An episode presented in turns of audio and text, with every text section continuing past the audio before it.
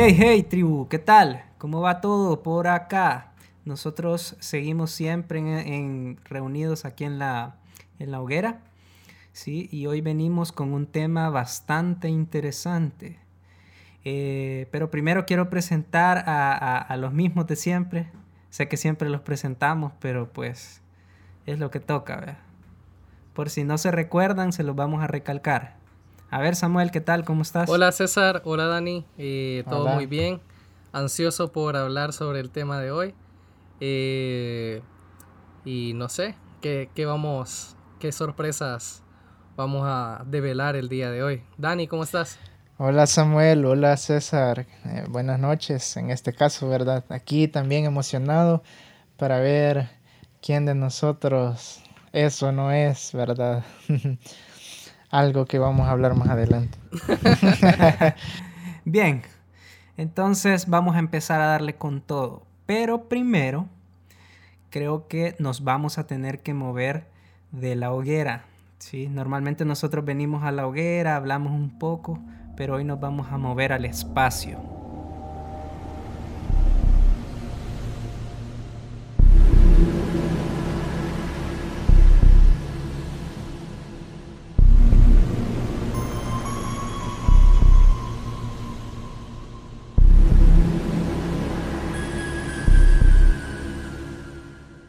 Ahora nos toca un tema bastante interesante y es sobre algo que ha estado eh, muy en auge en los últimos días. En esta ocasión no será una película y sé que parece extraño, pero, pero ya van a ver el por qué hemos escogido este tema. Em, lo que hemos escogido el día de hoy es un videojuego. El videojuego se llama Among Us. Creo que la mayoría de los que nos están escuchando ya, ya han jugado o por lo menos ya han visto alguna imagen de este de este o ya han sido asesinados. Entonces el día de ahora vamos a hablar eh, acerca de este videojuego pero vamos a tratar de encontrar esas similitudes y relaciones que existen dentro del cine. Sabemos que muchos de las muchas de las cosas que nosotros vemos, escuchamos, tienen bastante influencia o beben de la cultura popular y este juego no es la excepción. Eh, para empezar, eh, me gustaría introducir el videojuego por si alguno no lo conoce. Este videojuego fue desarrollado por una compañía eh, que se llama Inner Sloth. esta compañía, curiosamente, es muy pequeña. Son, de hecho, son tres personas las que trabajan. y parece, y es bastante curioso porque es un videojuego que realmente ha estado en un gran auge y el hecho que lo manejen tres personas es bastante interesante porque es un juego bien independiente. El videojuego, para los que no, no lo conocen, trata básicamente de un multijugador en donde alrededor de 10 personas se reúnen en una partida, en un mapa, y uno, uno o dos o tres de ellos pueden ser un impostor. ¿Qué quiere decir eso? Que el que le toca al impostor pues tiene que asesinar a los demás y los que no son impostores pues tienen que buscar cómo sobrevivir y completar unas tareas que aparecen a lo largo del juego. Pero bueno, para no darle largas a esto, eh, primero quiero que empecemos a que nos hablen un poquito sobre qué opinan de este videojuego, si ya lo han jugado y qué les parece. Bueno, mira que está, está muy interesante. De hecho, yo cuando empezó eh, la fiebre de, Among Us, hace unas semanas empecé a jugarlo y quizás lo, conflictivo era poder conectarse a una sala porque era bien difícil al inicio. Ahora ya solucionaron ese problema. Pero es bien interesante cómo se le suma, eh, aparte de la dinámica del juego, el factor humano. Que no, no es algo que se pueda replicar con, con bots o con inteligencia artificial, el cómo una persona te puede mentir y de qué manera puede ingeniárselas para engañarte y poder convencerte de, de que él no es el impostor o de que él es inocente. Creo yo que ese, sin ese factor humano el juego fuera muy diferente y quizás no tuviera el auge que tiene hoy en día. Porque vemos a las personas más inocentes convertirse en unos completos traidores en ser las personas más mentirosas y más eh, malvadas que te acuchillan por la espalda. Entonces es, bien interesante porque yo lo empecé a jugar con mi familia. Entonces, y todos nos sentábamos en la sala para, para jugar y todos estábamos hablando y todos nos estábamos viendo la cara y en la cara, en nuestra propia cara nos, nos mentíamos. Entonces es, es una dinámica muy, muy simpática. No sé cuál fue su, su experiencia al empezar a jugar esto. ¿Y no perdiste a, amigos a lo largo de esas pruebas? Pues ahorita no. No sé si ya no me quieren ustedes como amigos, pero, pero por el momento creo yo que... No, mira. Ajá. Yo, yo sinceramente ya no confío en vos. Después de que jugué unas cuantas partidas. Ah, eh, sí, sé, al final, ¿verdad, Samuel? Si al final César es el, el que más Siempre me ha quedado la duda de si, de si me estás hablando con la verdad. No, no te conviene estar diciendo eso, César, porque de aquí de los tres el más mentiroso ha sido vos. Sí, ya te tenemos en la lista negra. En todas las ocasiones. Y el más Judas. Porque después de que te salvábamos nos apuñalabas en la espalda, fíjate. ¿Y, vos, Dani, qué, qué opinas acerca del juego?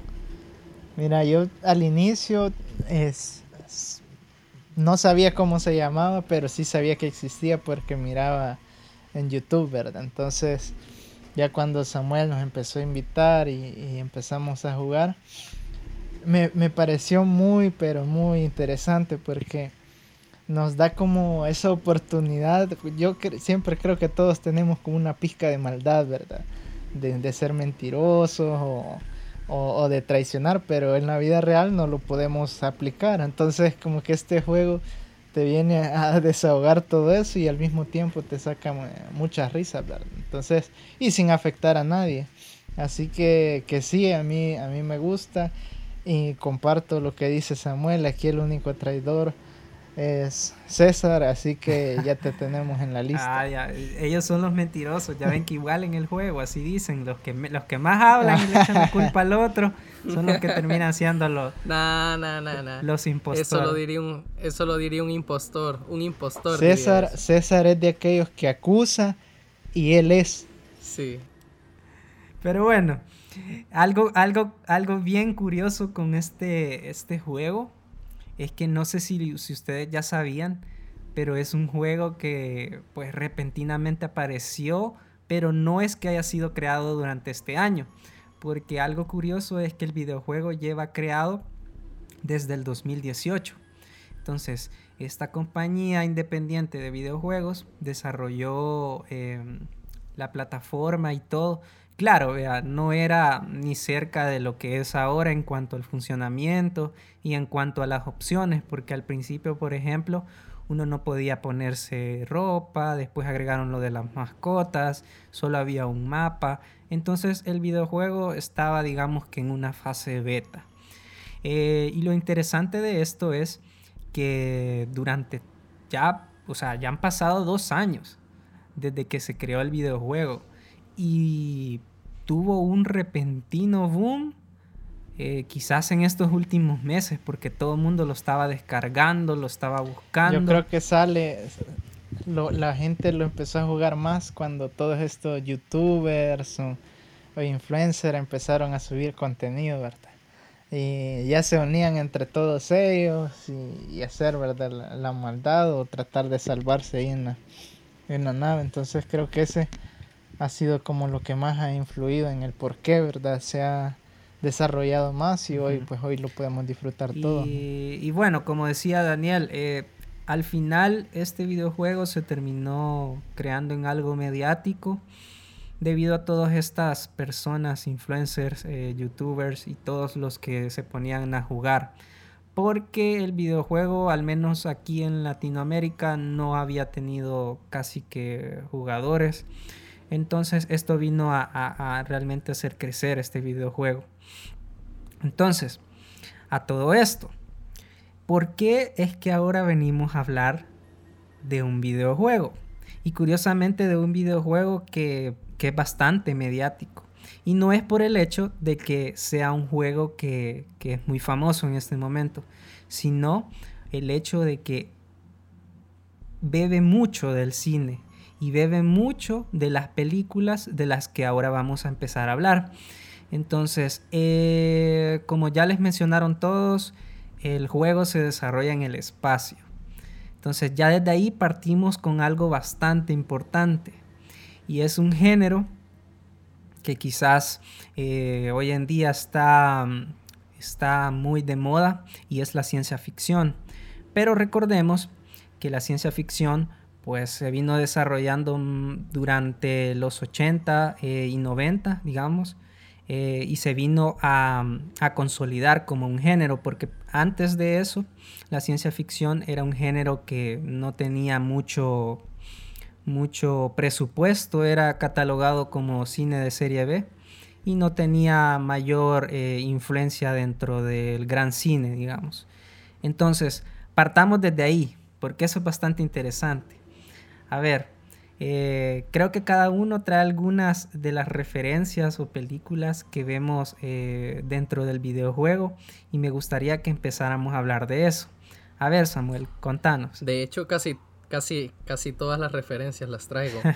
Eh, quizás solo corregir un poquito un dato. El, el cine, o el cine, por así decirlo, de de este género de ciencia ficción empezó a tomar auge en 1960, precisamente con una serie de televisión y una película que es un clásico y una película de culto en, nuestros días. Eh, la primera serie que se hizo en cuanto a ciencia ficción fue Star Trek en 1966, cuando empezó a, a surgir y a, a meterse este género dentro del cine y de la televisión porque ya existía este género en la literatura. Eh, creo que muchos han leído los libros de Julio Verne, que es uno de los exploradores de este género, y mayores, ¿cómo se diría? Exponentes. Eh, expositores, exponentes, gracias. Em, y la película que cambió eh, el cine, por así decirlo, y los efectos especiales en ese entonces, hasta ahora es Space Odyssey.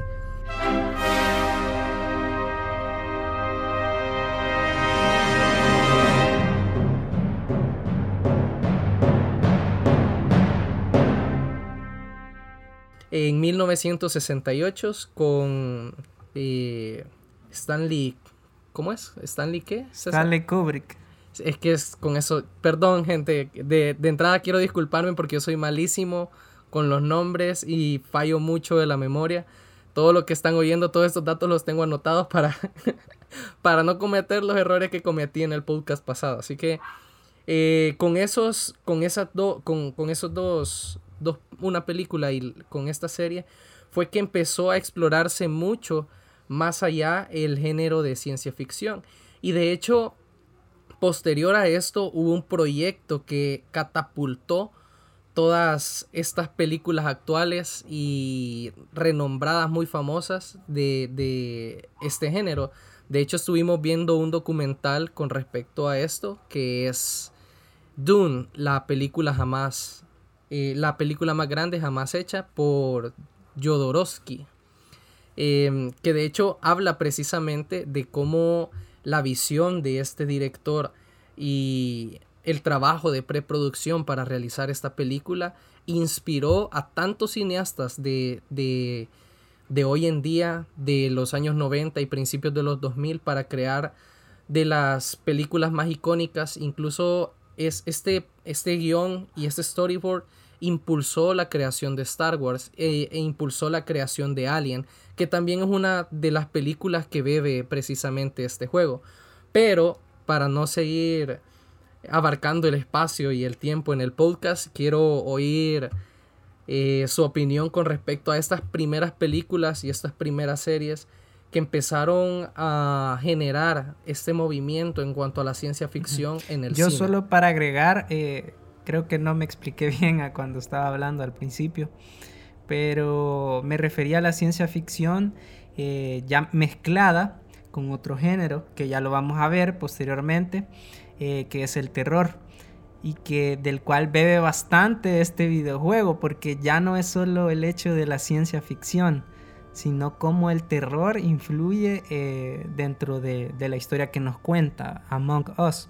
Entonces, pero bueno, para recapitular lo que decía Samuel en cuanto a las películas, mira, yo cuando yo tengo buenas experiencias de una de las películas que mencionaste y es La Odisea en el Espacio, porque la primera vez que la vi o sea, de verdad que esa es una de las películas que aparte de que, o sea, eh, pueden pasar los años encima y nunca, nunca, nunca va a envejecer por, por muchos factores. Y quizás no solo el hecho de los efectos especiales, que, que para esa época eran como wow, o sea, yo, yo siempre que veo una película trato de ponerme en, en, en o de imaginarme más bien el hecho de ponerte en el lugar de las personas que lograron ver esa película en un estreno. O sea, solo imagínate estar en 1968 presenciando esa película y viendo algo que creo que nadie había visto hasta esa época. de hecho, yo cuando, cuando la vi, César, yo creo que era una persona de 1968 porque cuando la vi yo dije, ¿cómo es posible que hicieron esto en esa época? y los efectos especiales son aún mejores que los que tenemos hoy en día. Eh, yo, o sea, yo no, lograba entender en mi cabeza cómo era posible que pudieran, que pudieran grabar esas tomas, eh, como que si de verdad estuvieran en el espacio. Yo dije, ¿cuánto presupuesto tenían para llevarse todo eso al espacio? Porque realmente parece que, que la han grabado en el espacio. Y de hecho, creo yo que eso es un factor que hoy en día se ha perdido mucho porque es más barato el CGI a realizar efectos prácticos. Y esos efectos prácticos están tan bien hechas esas ilusiones visuales que lo hacen creer a uno que esa película de verdad se grabó en el espacio. Entonces, creo yo que era una película o es una película adelantada a su época. Bien, bien adelantada. ¿Y vos, Daniel, ya viste ¿Cómo fue tu experiencia cuando ya viste la de 2001, dice en el espacio? Mira, en mi caso, primero yo ni siquiera sabía el, año en que se había hecho, entonces como que la, pasé desapercibida por un tiempo porque tan bien tiene los, los efectos visuales, ¿verdad? Y cómo, cómo es tratada la película, que, que, cuando me di cuenta que estaba hecha en, en 1968 no no me lo podía creer, ¿verdad? Tampoco, ¿verdad? No me lo podía creer porque había visto algo que, que de verdad juraba que había sido más moderna, de los años 2000, no sé. Entonces se puede ver cómo, cómo el director tuvo esa, esa visión incluso tan tanto tiempo atrás, ¿verdad? De, de formar una idea y mostrarnos eh, un espacio interesante, un espacio que, y no solo el espacio, sino que más que todo lo que muestra ahí es como la, evolución ¿no? del, eh, del ser humano y hasta dónde puede llegar. Entonces sí, en mi caso, en aquel tiempo que, que la vi me quedé sorprendido y más que, que cuando la vi, cuando me di cuenta que, que tenía bastantes años. Entonces sí, una película que, que se disfruta y que creo que tiene bastante influencia con, no sé si la habrán retomado, pero me gusta el hecho de que este juego se desarrolle en el espacio y en una nave espacial, ¿verdad? Que es, que es lo, genial y lo que se puede aprovechar. Mira, lo más seguro es que sí haya tenido influencia, porque estábamos hablando de una película que, o sea, está dentro de, dentro de su género, la ciencia ficción yo creo que está, estaría sin duda en los primeros tres lugares. Entonces, eh, es bastante interesante lo que contaba Samuel, porque ahorita nos hemos ido bien atrás y, vemos cómo todas estas cosas siguen funcionando hoy en día. Entonces, eh, el hecho de los efectos prácticos que mencionaba Samuel, a mí de verdad que me encantan un montón cuando veo películas que tienen efectos prácticos porque solo te imaginas el labor que tuvo que, tener la persona que desarrolló todas estas cosas y, la paciencia porque, o sea, si bien es cierto, eh, los efectos eh, digitales hoy en día pues ahorran bastante presupuesto, era lo que tú decías, Samuel. El, efecto práctico, eh, vos podés sentirlo casi, podés palparlo, o sea, visualmente, y el digital hasta cierto punto decís como, mm, aquí si no está bien hecho, eh, aquí hay algo medio fake. Entonces, tu, tu cerebro al ver, al ver cosas que son reales, es más posible que conectes. Y es lo que pasa con muchas películas que probablemente tienen una buena historia, pero no tienen un buen presupuesto, se van a la parte digital y los efectos no quedan muy bien.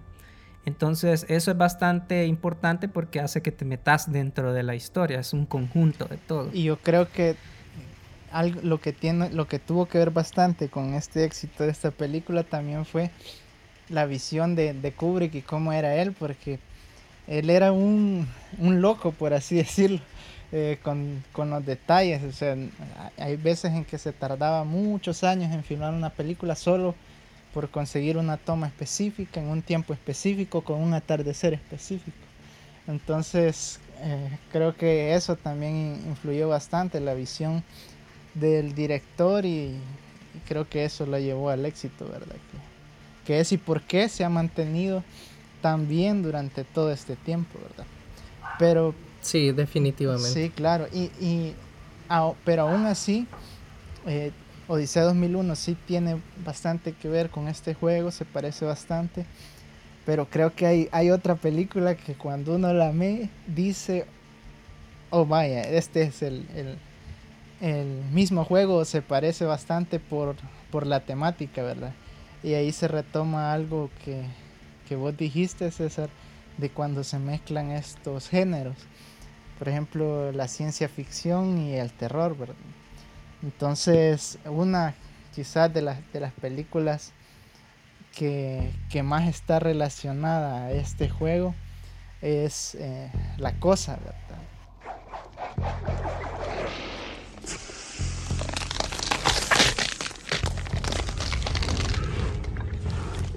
No sé si bueno, yo creo que todos la hemos visto, ¿verdad? Y que trata sobre una criatura, especie de, de, ser que podría ser, bueno, es más que todo alienígena que, que llegó a la, a la Tierra y es encontrado por, por unos científicos. Entonces, esta cosa tiene como la capacidad de copiar todas las características de una persona o de un animal, de un ser vivo y transformarse en ella. Entonces cuando los científicos descubren a este ser y se cuelan entre ellos, ya no se sabe quién de todos es como el culpable y poco a poco los va asesinando a uno y a otro y a otro y, creo que esta película es una de las que más aplica y más tiene relación con el juego, porque se trata de eso, de que existe un culpable y que hay que descubrirlo porque si no nos va exterminando poco a poco, ¿verdad? Entonces se vuelve, no sé, un César o, un Samuel, ¿verdad? En el, en el modo del juego. Nos copia todo. Entonces, no sé qué, qué, piensan ustedes, ¿Cómo, cómo, cómo valoran esa película y cuál creen que, es la, relación que tiene con el juego. Vaya, en cuanto a lo que mencionas de la película, eh, bueno, creo que aquí van a conocer uno de mis de mis gustos y es que mi película favorita de terror de todos los tiempos es la cosa, The Thing en inglés. Y me parece bastante curioso el hecho de todo lo que mencionaba Daniel, porque este videojuego del que estamos mencionando bebe un montón de esta película. Esta película eh, fue obra del maestro del terror John Carpenter y mm, algo, un dato curioso eh, de esta película es que al principio, bueno, durante ese año fue un fracaso en taquilla. Cuando se estrenó, de hecho, eh, la recaudación creo que costó 15 millones o alrededor de 15 millones. y recaudó 16, o sea, casi que al filo. Y estamos hablando de un, millón de ganancia. Ajá, y estamos hablando, sé que un millón es bastante, pero estamos hablando de una producción de serie A, porque este director, antes de hacer esa película, no había hecho ninguna con tanto presupuesto. Pero ¿qué pasó? Hizo una película antes que se llama Halloween, que creo que ya la han visto, que es de otro asesino famoso. Eh, y eso le dio la confianza. El estudio dijo, bueno, vamos a ver qué sale. Y lo curioso aquí es que primero le ofrecieron un guion bien diferente. Y es eh, una de las películas más exitosas de ese año. Y fue ET. ET el extraterrestre. Y me parece bastante curioso, ¿por qué? Porque si se fijan es una historia sobre un alienígena, igual, igual que la cosa, pero que, ¿cuál es la gran diferencia? Que ET pues es un alienígena bueno, que viene a tratar de ser amigos a la Tierra, y el otro alienígena lo que quiere es conquistar y matar a todos. Entonces, él rechazó ese guion y pues al final le, quedó a, Spielberg y creó otra película súper emblemática. Y las dos casi que se estrenaron al mismo tiempo. Entonces el problema fue ese, cuando estaba en taquilla pues no le fue muy bien debido a que la gente prefería, como, como ya veníamos mencionando, el cine de terror con ciencia ficción, en ese tiempo pues nadie lo conocía o, nadie, o pocos lo querían ver. Entonces eh, preferían ver un género donde, o más bien un personaje donde fuera bueno a ver a una criatura que ah, la verdad es que esa película era bien visceral para esa época y creo que todavía lo sigue siendo porque tiene escenas bastante fuertes. Sí. Eh, y, bastante grotescas también, César. Sí, y hablamos de algo bien interesante y son que bueno, lo relacionamos a lo anterior y es el hecho de los efectos especiales. ¿Por qué? Porque estos efectos especiales, eh, bueno, el que los creó eh, su nombre es Rob Bottin y era uno de sus primeros trabajos. De hecho, tenía casi que nuestra edad, tenía 20 años. Y la responsabilidad de crear una criatura que hasta ese momento no existía, porque otra cosa curiosa es que este es un remake. De hecho, lo consideran uno de los mejores remakes de la historia, porque, bueno, ahora ya se ha convertido en una película de culto, aunque en su momento nadie la, nadie la apreció. Eh, pero está basado en una novela eh, de John Campbell.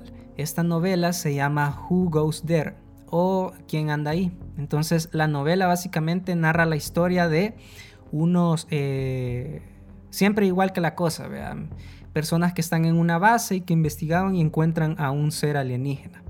Entonces eso es eh, súper curioso lo que les mencionaba eh, de la taquilla. ¿Por qué? Porque ahí relacionamos un primer punto con Among Us. Y es que Among Us, como se los mencionaba, fue lanzado en 2018.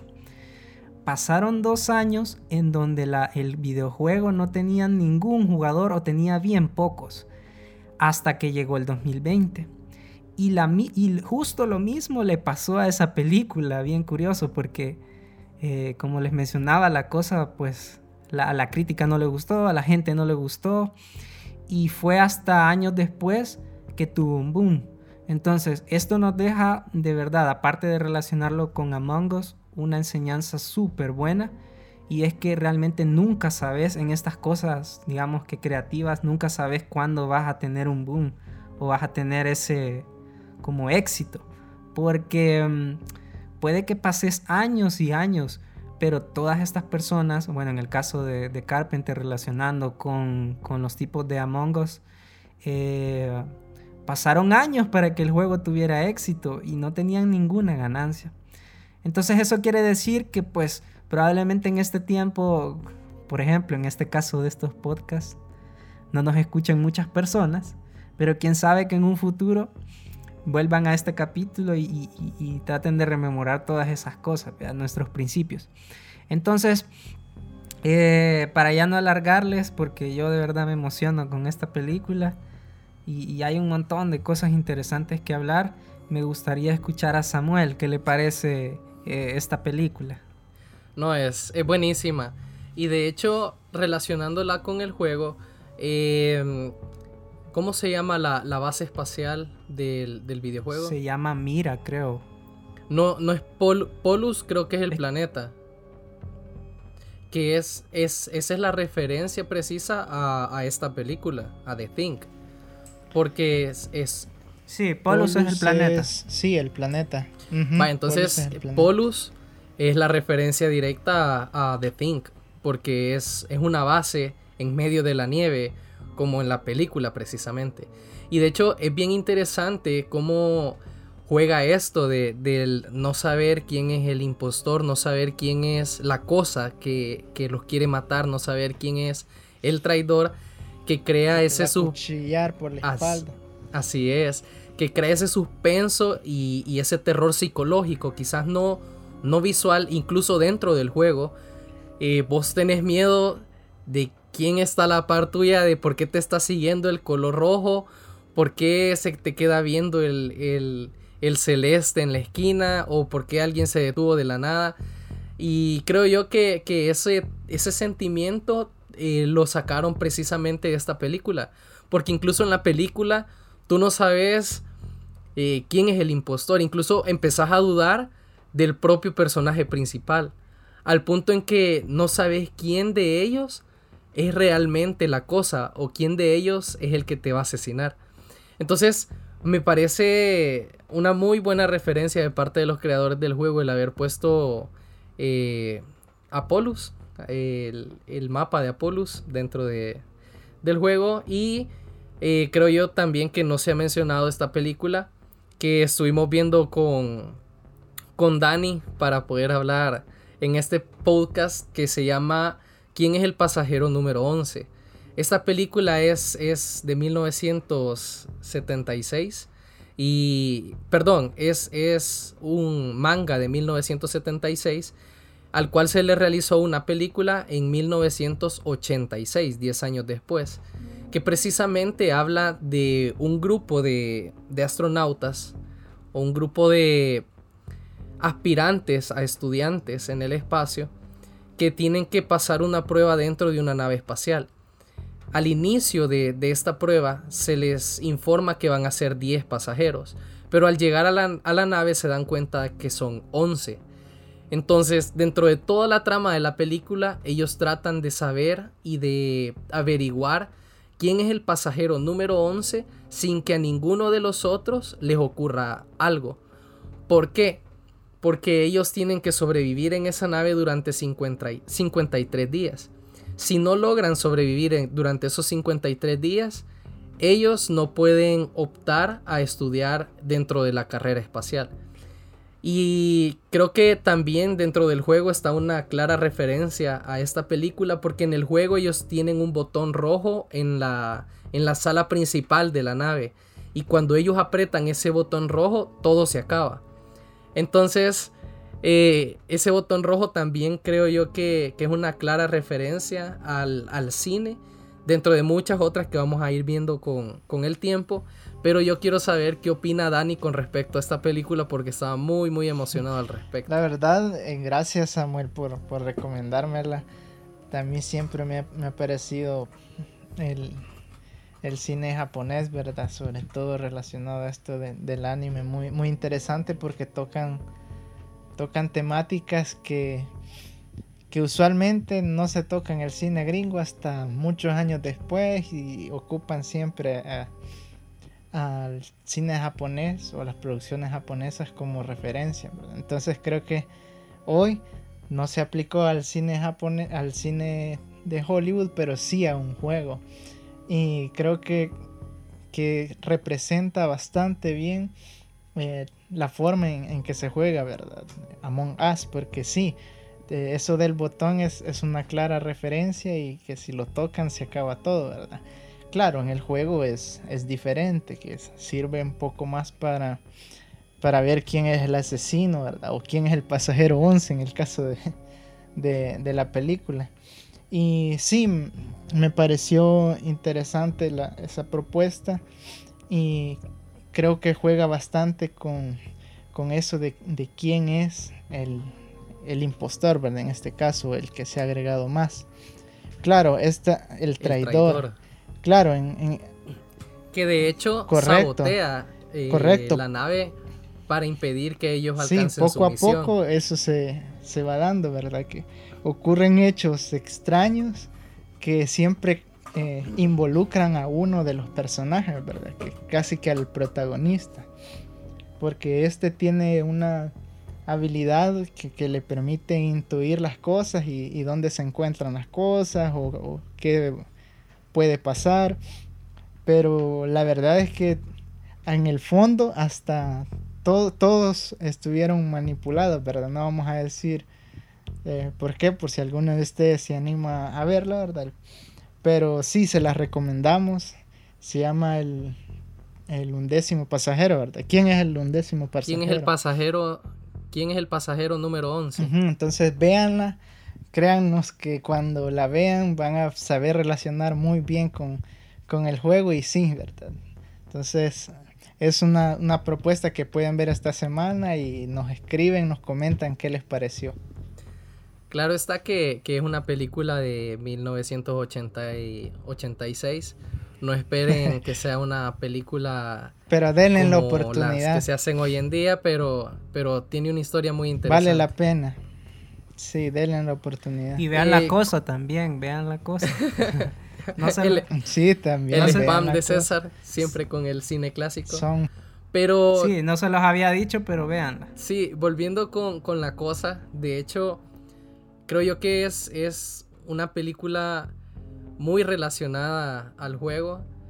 Eh, incluso en las discusiones que ellos tienen. Yo cuando miraba la cosa, ya relacionándola al videojuego, yo decía, estas conversaciones prácticamente son las que se tienen dentro del chat o dentro del Discord cuando estamos, cuando estamos jugando Among Us. Entonces, Ahí. Hasta hay formas para saber quién es el culpable, igual que, en el juego. Sí, así de Hecho, de hecho, eso quería mencionar yo, que es bien interesante. Primero, referenciando a la cosa, podemos encontrar en detalles pequeños, aparte del mapa que mencionaba Samuel, no sé si se han fijado que cuando te vas a, es cuando estás esperando a que inicie la partida, hay la, en la parte donde te puedes poner como diferentes sombreros y trajes. Sí. Hay uno que es referencia justamente a la cosa porque es un objeto que el personaje principal, digámoslo así, porque en la cosa son todos, son importantes, pero digamos que el principal utilizó este objeto y se lo dijo al director para que la gente resalta, para que él mismo resaltara quién era la estrella, porque era el actor de esa época que tenía, digamos que más fama. Y es en el caso de MacReady, que es eh, uno de los personajes de la cosa, interpretado por Kurt Russell, el barbudo. Y el objeto que utiliza es un sombrero, que es idéntico a uno de los sombreros que se puede utilizar dentro del videojuego. Y otra cosa interesante también con lo, con lo que mencionaban. César, eh, no les vamos a decir qué sombrero es para que lo escriban en los comentarios de Instagram para ver quién de ustedes si ha visto la cosa para relacionarlo directamente con el juego. Ah, ok, interesante. Interesante dinámica. Pero bueno, eh, continuando con lo de la cosa, em, otra cosa también eh, que resalta en el videojuego es lo de las pruebas que mencionaba Daniel. De hecho, yo me he fijado que en algunas partidas algunas personas han encontrado como métodos para poder identificar al impostor. Justo lo mismo que exploran los personajes de la película, de la cosa porque realizan dentro de la película una prueba por medio de la sangre porque descubren que la cosa, todo como los elementos de la cosa o de la persona que esté como contagiada eh, son un ser independiente. Entonces a partir de eso descubren que si por ejemplo le sacan la sangre a cada uno y lo someten a, calor, eh, el que sea la cosa, obviamente su sangre al ser parte de la cosa va a reaccionar. Entonces son, era un como método que tenían los personajes para saber y, dejar un poquito la paranoia. Y dentro del juego podemos encontrar algunas pruebas, como por ejemplo la parte que creo que es en el mapa de Skeld, que hay un escáner, que puedes realizar un escáner. Entonces es algo curioso porque por ejemplo el que es el impostor no puede realizar ese escáner. Y los demás sí. Entonces son cosas que te dan seguridad de, por ejemplo, el que te está mintiendo ahí te dice, no, yo no soy, que no sé qué. Y cuando llega, se hace la prueba, entonces ya estás seguro, que ya puedes andar tranquilo por ahí. Entonces son cosas que, que, que beben mucho de esa película y lo que ustedes mencionaban de la paranoia, de todo eso, esa incertidumbre de no saber, porque incluso el final de esa película, eh, no se los vamos a, a spoilear, pero, eh, aunque bueno, creo que ya la mayoría lo ha visto, pero, pero queda inconcluso. Tal, el mejor final que le pudieron haber dado a una película que trata sobre eso. Entonces, eh, que de hecho todos siempre se hacen la pregunta de quién es al que al final quedó, la, quedó como la cosa, o si la cosa ya está muerta o qué sé yo. Entonces, pero bueno, otra película que yo les quería mencionar, que también está bastante relacionada con este videojuego, es siempre de ciencia ficción, pero relacionándolo al terror. Y es una película que precisamente salió antes que La Cosa. Eh, salió, si no me equivoco, en el 79. Y, y, es la película de Alien, el octavo pasajero. Alien.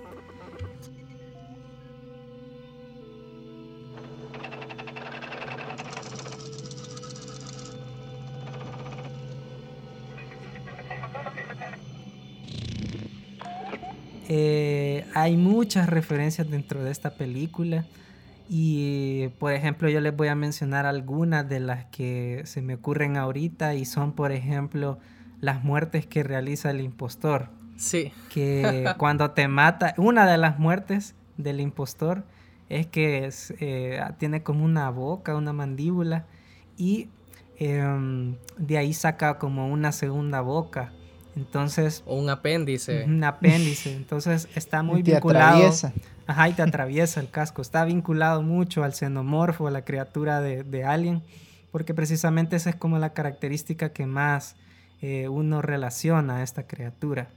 Entonces, esta película eh, fue realizada por Ridley Scott, que de hecho Alien después tuvo es una saga bastante extensa porque tuvo varias películas. No todas son buenas, lastimosamente, pero pero tuvo bastantes películas para la gente que, les encanta ver esa criatura, pueden ver, eh, hay bastante de dónde sacar. Y otra cosa que me gusta que, utilizan en la 1, que es la, de, la del 79, la del octavo pasajero, y que se relaciona mucho a la criatura y al impostor, es el hecho de las escotillas. El impostor dentro del juego puede hacer uso de las escotillas y dentro de la película hay varias escenas mm de, Igualito.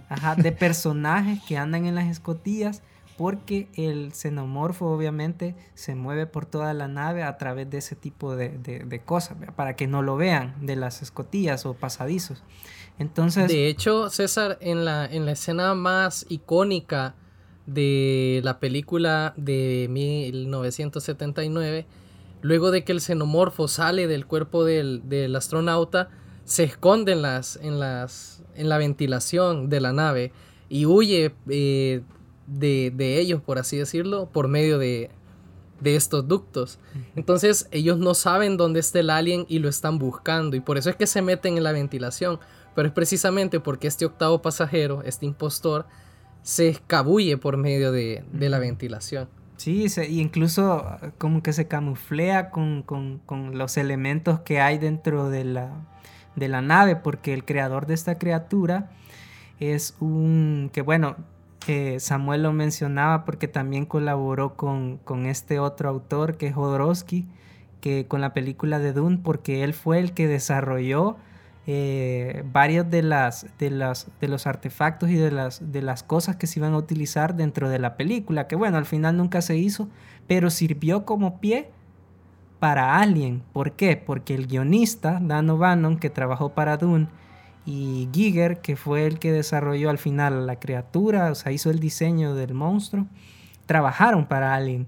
Entonces, si nunca hubiera existido esa película, probablemente no, el Alien no hubiera sido tal cual lo conocemos, porque Giger era un artista que no pertenecía al cine y fue introducido a través de esta propuesta de esta película que nunca se realizó y ya de ahí pues quedó como, como parte de, la historia.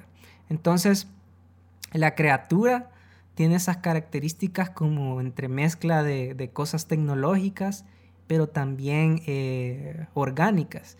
Entonces, esa mezcla es bien curiosa porque el diseño de esa criatura eh, yo creo que es una de las más emblemáticas. O sea, cuando te dicen alguien, aunque no la haya visto, sé que todo el mundo se recuerda del xenomorfo, lo ha visto en algún lugar. Es súper reconocible. Sí. Es bien icónico. Es súper icónico y eso es bastante interesante. Por eso es que lo mencionamos porque eh, este juego también toma, porque, eh, como les decíamos, el Alien pues se filmó y se exhibió antes de la cosa y luego salió la cosa. Entonces, en, en esa época estaba muy de moda mezclar géneros y bueno, en los 80 pues ya el terror fue como que ya, ya le dio con todo porque aparecieron otros tipos de subgéneros del terror y como por ejemplo los slasher que estaban muy de moda en los 80 y, fue bastante interesante. Entonces, les dejamos ese dato. También vean si pueden esta película. De verdad que no les va. Anótenle las recomendaciones. No, no les va a decepcionar y van a pasar un buen momento de, de, suspenso, de, de, estar tenso, porque esas películas que les mencionamos, bueno, estas últimas dos que les mencionamos, generan eso en el espectador, lo mismo que sentís en un juego. La única diferencia. lo bueno de Alien, si ustedes son como yo, que no les gustan que las cosas se acaben, es que hay bastantes películas, ¿verdad? Secuelas que, que siguen con la historia. Y, y, hasta, lo, hasta el día, hasta hace poco, ¿verdad? Hasta unos años que, que se estrenó Prometeo, que también está relacionado con, con, todo este universo, ¿verdad? De los aliens. Así que, eh, sí, ¿verdad? Es una recomendación que, que tienen que ver porque sí y nos comentan. Hasta cómics hay de, de aliens. Sí, hay cómics. De la cosa también, si quieren leer la, la, Es una novela corta, de hecho son como 50 páginas, es súper corta, pero... No sé si sabían ustedes, pero hasta videojuego hay después de la... De la cosa, sí.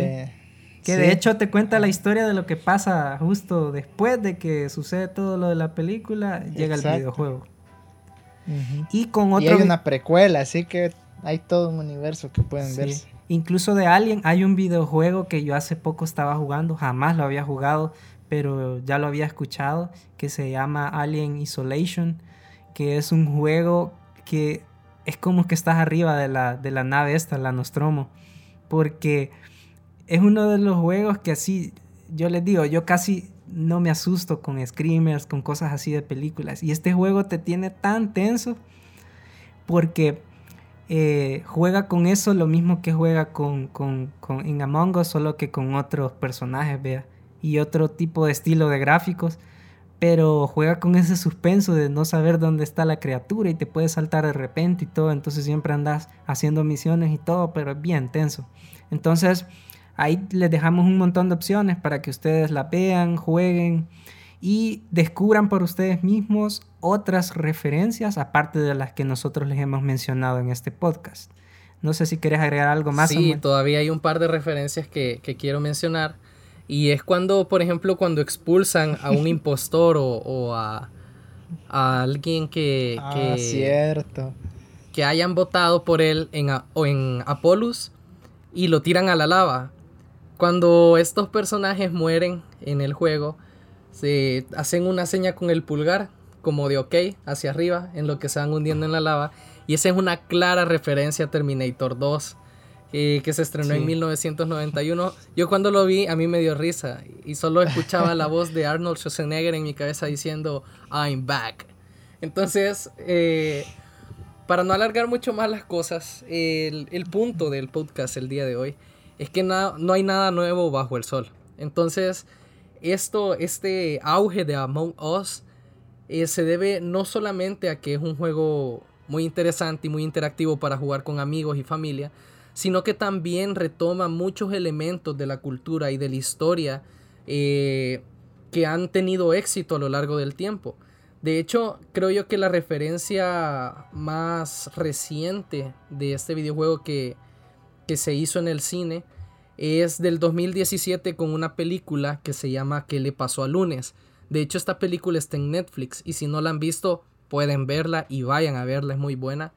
Que trata sobre siete hermanas gemelas en una sociedad donde no se permite tener más de un hijo. Entonces todas ellas son ilegales, por así decirlo, porque si el gobierno te, descubre con un hijo que, que no es legal, se lo llevan y lo desaparecen. Entonces una mujer tiene a septillezas y en vez de entregarlas a la, a la, autoridad, lo que hace es a cada una le da un día para que pueda salir de la casa. Y como todas son idénticas, cada una tiene el nombre de un día. Entonces cada una sale cuando le toca su día.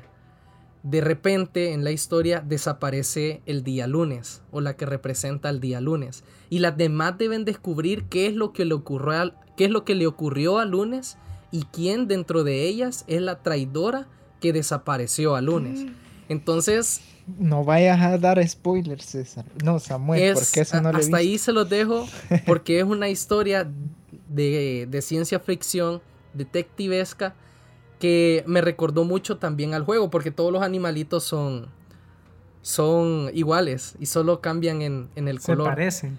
Entonces, se parecen. Me recordó mucho, mucho a, a, a esta historia y de hecho las hermanas empiezan a morir una por una. Ah, Entonces es, muy, es muy buena. Por favor. Véanla, véanla. Es muy buena y también uno duele cuando se mueren porque uno se identifica. y me parece, me parece muy interesante.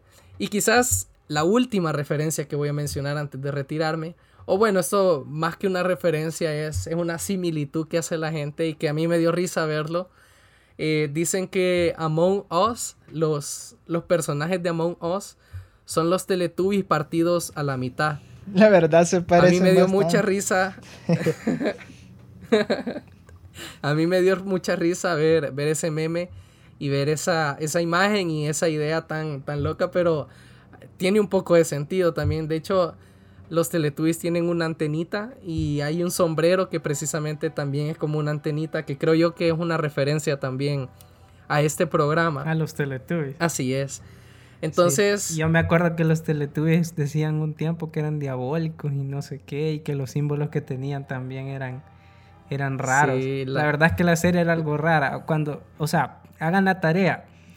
Eh, busquen capítulos de los Teletubbies y pónganse a verlos hoy en día. Y van a ver que hay un montón de cosas bien extrañas. Que, que quizás uno cuando está pequeño no lo nota. Pero, pero es bastante curioso lo que decís.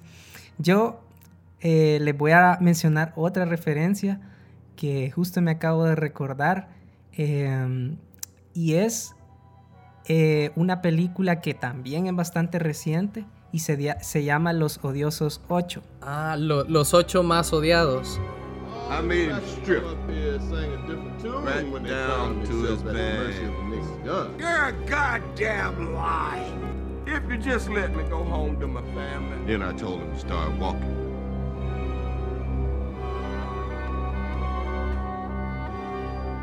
Sí, un director eh, que la mayoría de gente ama hoy en día y es Tarantino. Eh, Quentin Tarantino dirigió esta película y si no saben, también este es otro dato curioso, pero uno de los directores favoritos de Tarantino es John Carpenter y su película favorita de John Carpenter es La Cosa. La Cosa. Entonces... Eh, él, ama esa película también.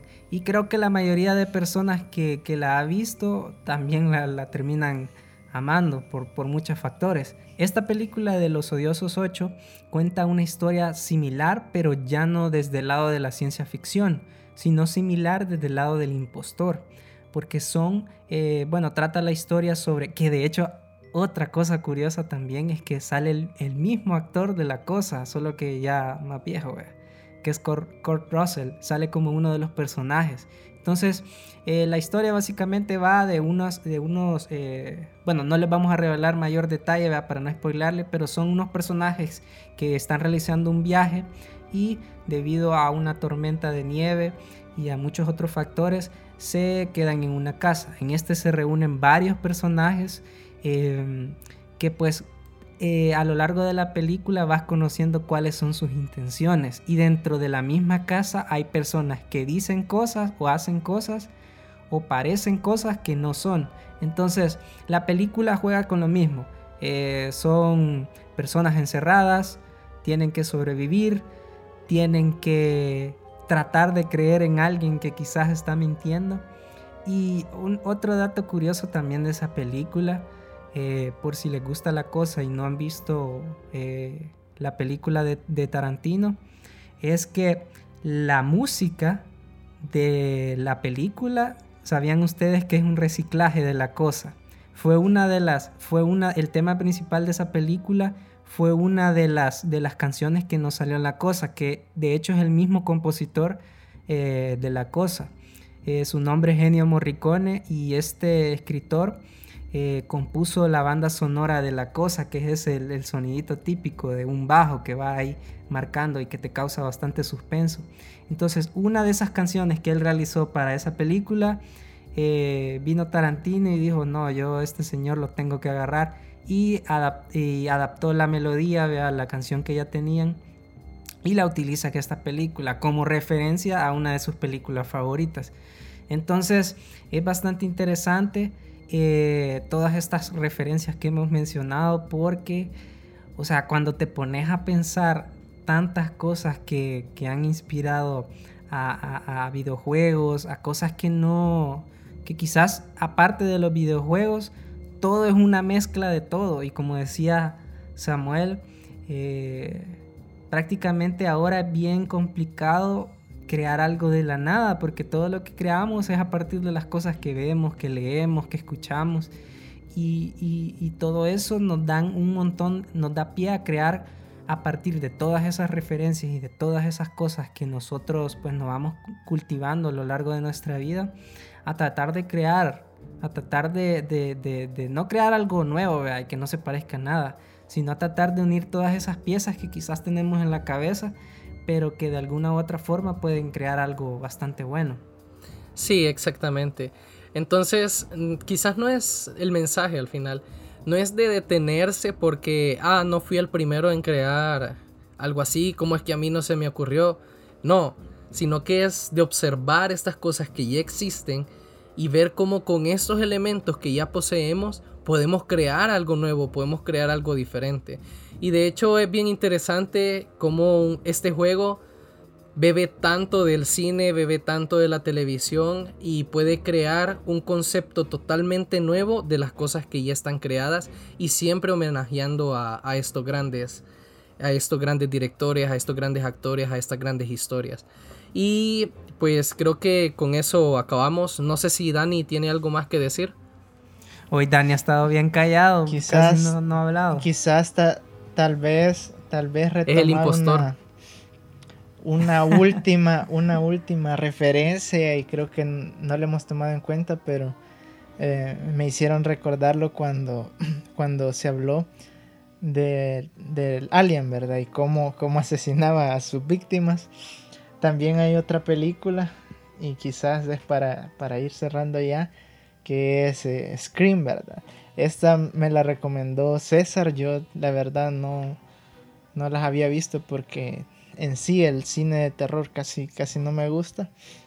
Pero más que de, terror, eh, bueno, a mí por algunas partes me dio risa, ¿verdad? Pero tiene bastantes referencias. Eh, ahorita solo, solo he visto la 1, la pero si ustedes se fijan, la forma en que saca el cuchillo y, pues sí, lo, ocupa para eliminar a las víctimas es, igualito al que aparece en Among Us, ¿verdad?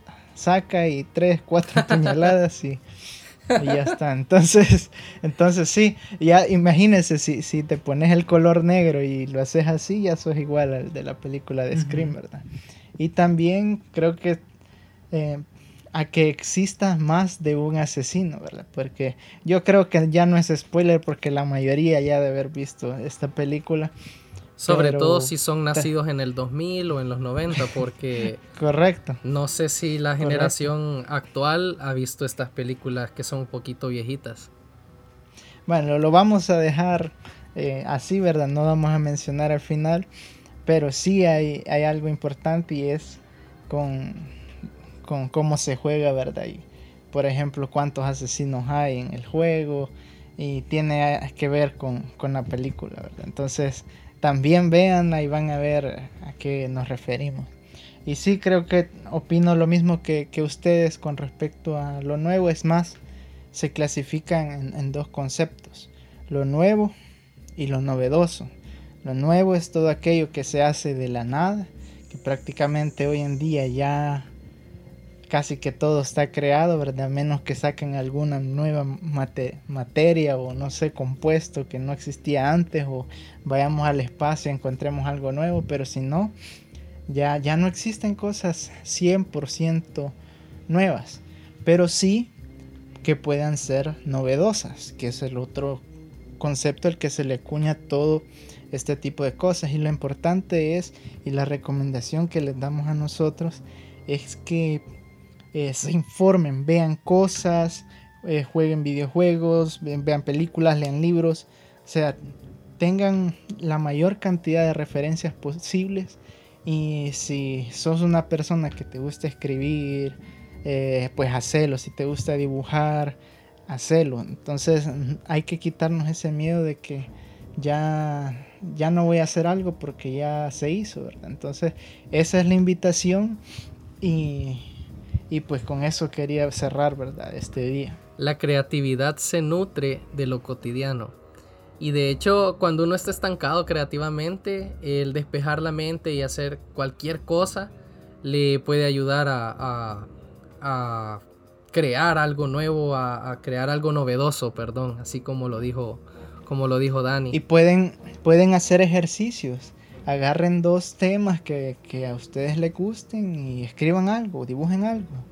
Eh, traten de, hacer algo eh, o aplíquenlo para su vida. Si van a hacer un negocio o no sé, también busquen dos referencias que les gusten, pónganle un concepto y sáquenlo adelante. La idea es eh, no detenerse, ¿verdad? No poner la excusa de que no puedo hacer algo. Así es. Entonces, César, Samuel, eh, ¿hay algo que quisieras agregar? Yo estaba notando algo bien extraño. ¿El qué? Y es que no sé si te has fijado, pero a lo largo del podcast. No, yo no soy el asesino. Ah. Daniel ha estado súper callado. De hecho, no ha dicho casi nada hasta ahorita al final. Y me parece bastante extraño. No vaya a ser al impostor. Tiene lag, dice. Que tiene lag, dice. Ah, eso diría el impostor. También vos mucho acusás sin pruebas, César. Miren, vos podrías ser, fíjate. Lo, lo que sé por la experiencia que tengo con César es que siempre que acusa a alguien, es porque lo ha hecho. Mira, o me va, o me va a dejar mentir, A, a, mí me da risa porque yo siempre trato de defenderme, pero, pero, pero, o sea, como que. Ah, no, no vos sabés, vos sabés que sos culpable. Como que me, o sea, me, me, da risa el hecho que no me ah. crean. aunque yo sea inocente. Entonces, siempre terminan echándome por la borda. No se te cree por eso, demasiadas mentiras. No, pero siempre que te echamos por la borda, dice impostor, César, no. Mentira, mentira. No le hagan caso. una, invitación. Al contrario, es raro que yo sea un impostor. En, una invitación por si alguno de los que nos escuchan quiere jugar con nosotros, pues adelante, ¿verdad? Solo escríbanos y lo agregamos al Precisamente eso es lo que iba a decir yo. Vamos a dejar en el, en el podcast y en Instagram en, el post que hagamos con respecto a este episodio, el link a Discord, si se quieren agregar o si se quieren unir y jugar con nosotros, pues está, estamos abiertos a que toda la tribu se venga y que juguemos todos juntos. Sin confiar en César, claro. Lleven sus cuchillos, sus navajas, sus pistolas, sus mazos. Sí, las cabezas de alien, todo lo que tengan. Es cierto, les vamos a dejar todas esas cosas porque eh, la verdad es que a veces en las partidas nos toca jugar nosotros solos.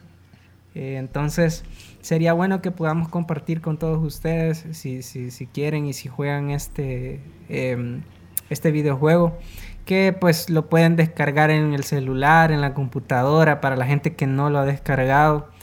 Y, creo que también eso es, eso es algo súper bueno que tiene el juego que básicamente te puedes conectar desde cualquier dispositivo y puedes jugar con, personas que están en cualquier dispositivo. No hay como esa restricción de que los de computadora solo con computadora y los de celular solo con celular. Entonces son muchos factores que, mm, que, que hicieron que este juego sea lo que pues, se ha convertido hoy en día. Y estos últimos meses, créanme que han tenido unas ganancias eh, totalmente, o sea, descomunales. Y tanto así que, por si no sabían, pronto van a sacar eh, la segunda versión de este juego, que se supone que, que va a ser la definitiva. Y ellos, ellos mismos, los del videojuego, los desarrolladores han dicho que van a dejar el código, luego de que lancen esta segunda versión, van a dejar el código abierto. ¿Qué quiere decir eso? Que si, que si alguna persona que pueda programar y todo quiere crear sus propios servidores para que la gente siga jugando, porque va a llegar un punto en que, miren gente, al final todas estas cosas que llegan y hacen un boom, llegan a un punto en que caen y que y que lo más probable es que en unos años ya nadie hable de este juego. Pero nunca se sabe. Así como, como hemos visto eh, y hemos mencionado películas que, imagínense, de cuánto, o sea, de hace cuántos años se estrenaron y todavía están aquí unos, unos bichitos hablando sobre, sobre películas que, o sea, ni siquiera habíamos nacido. Entonces, eso quiere decir que cuando se hace algo bien, como mencionaba Daniel, algo que, que, quizás más allá de todo eso tenga pasión. Algo que trasciende. Ajá. Bueno, eh, sí, tenés toda la razón, César. De hecho, creo yo que esa pasión y, y esas ganas de crear algo nuevo y el permitir que otras personas agreguen eh, valor a tu idea y agreguen valor a, a tu proyecto o a tu creación, hace que las cosas perduren. Por ejemplo, no sé si recuerdan este, este videojuego que era de un cuadrito que saltaba en una plataforma. Que solo apretas la pantalla y que, y que salta y que son unos mapas. Se llama. Yo tampoco me acuerdo cómo se. Ese es lo que no me acuerdo cómo se llamaba. Pero es. es de música, tenía música y saltabas, saltabas en las plataformas. De hecho, los crea el, el creador y el desarrollador de este juego lo que hizo fue a poner una parte de creación en, en, la app para que todas las personas que quisieran pudieran crear sus propios niveles. Así él no, tenía, no tendría que estar actualizando a cada rato la aplicación o lanzando nuevas versiones para que las personas puedan mantenerse con novedades dentro del juego. Entonces la propia comunidad iba creando en sí el juego que querían jugar. Entonces ojalá pase lo mismo con Among Us y que pueda quedar por la eternidad. Eh, ya voy a investigar el, nombre de este videojuego y lo voy a poner. y algo que, pueden tomar en cuenta, y es algo en que nos hemos basado nosotros también, y, y en lo que ustedes también podrán tomar en cuenta, es que básense en crear historias, porque al final eso es lo que la, las personas les gusta hoy en día, ver algo, que, me cuenten algo. Si se fijan, eh, todos los videojuegos o, bueno, los libros ya se sabe, las películas ya se sabe, pero más que todo en el área de los videojuegos se están yendo por esta línea, ¿verdad? De contar algo, no simplemente jugar, sino que hay un poco de cinemática. Y si ustedes tienen algún proyecto, tomen en cuenta eso, ¿verdad? Cuenten una historia interesante que ustedes mismos quisieran escuchar, ¿verdad? Que ustedes mismos quisieran ver, que ustedes mismos quisieran leer, para que así también, ¿verdad? Se mantenga el tiempo y eso, ¿verdad? Entonces, luego de todo el sermón y de todas las cosas bonitas que les dijimos para que siguieran sus sueños y que crean en ustedes mismos, vamos a dejar el, capítulo por hoy y eh, no se olviden. Vamos a apagar el fuego. Sí bueno, no, primero tenemos que regresar en la nave porque acordate que, habíamos abandonado. Ah, sí, es cierto, güey. Es cierto. Entonces ahorita estamos en un Nos vinimos al espacio. Un viaje, es cierto. Tenemos que teletransportarnos otra vez de regreso. Espero que no, aquí no vaya ningún octavo pasajero ni algún tipo de cosa. ahí está vos. Vos sos el traidor aquí. sí, porque si no ya valimos. Entonces. Ahí te estaban delatando. Eh, Yo era el asesino. Daniel, a Daniel lo vamos a tirar de aquí. Pero bueno, gente, al final eh, les vamos a dejar siempre, bueno, les vamos a recordar siempre, si quieren seguirnos en nuestras redes sociales, estamos eh, como arroba la séptima tribu, en Facebook, en Insta, y ahí nos pueden seguir y vamos a estar compartiendo todos los capítulos. Ahí cuando nomás eh, lo publiquemos, ahí les va a estar apareciendo un post para que no se pierdan ninguno. Así que, y si tienen sugerencias o quieren escuchar algo, que hablemos de algo que, a ustedes les interese o de algún tema en específico, eh, avísennos, escríbanos y nosotros le damos. Entonces, hasta aquí quedamos, gente. Muchas gracias por escucharnos. Cuiden, cuiden, por favor, cuiden sus espaldas. No le crean a César, a Samuel menos y nos vemos hasta la próxima semana. Nos vemos pronto. Chao.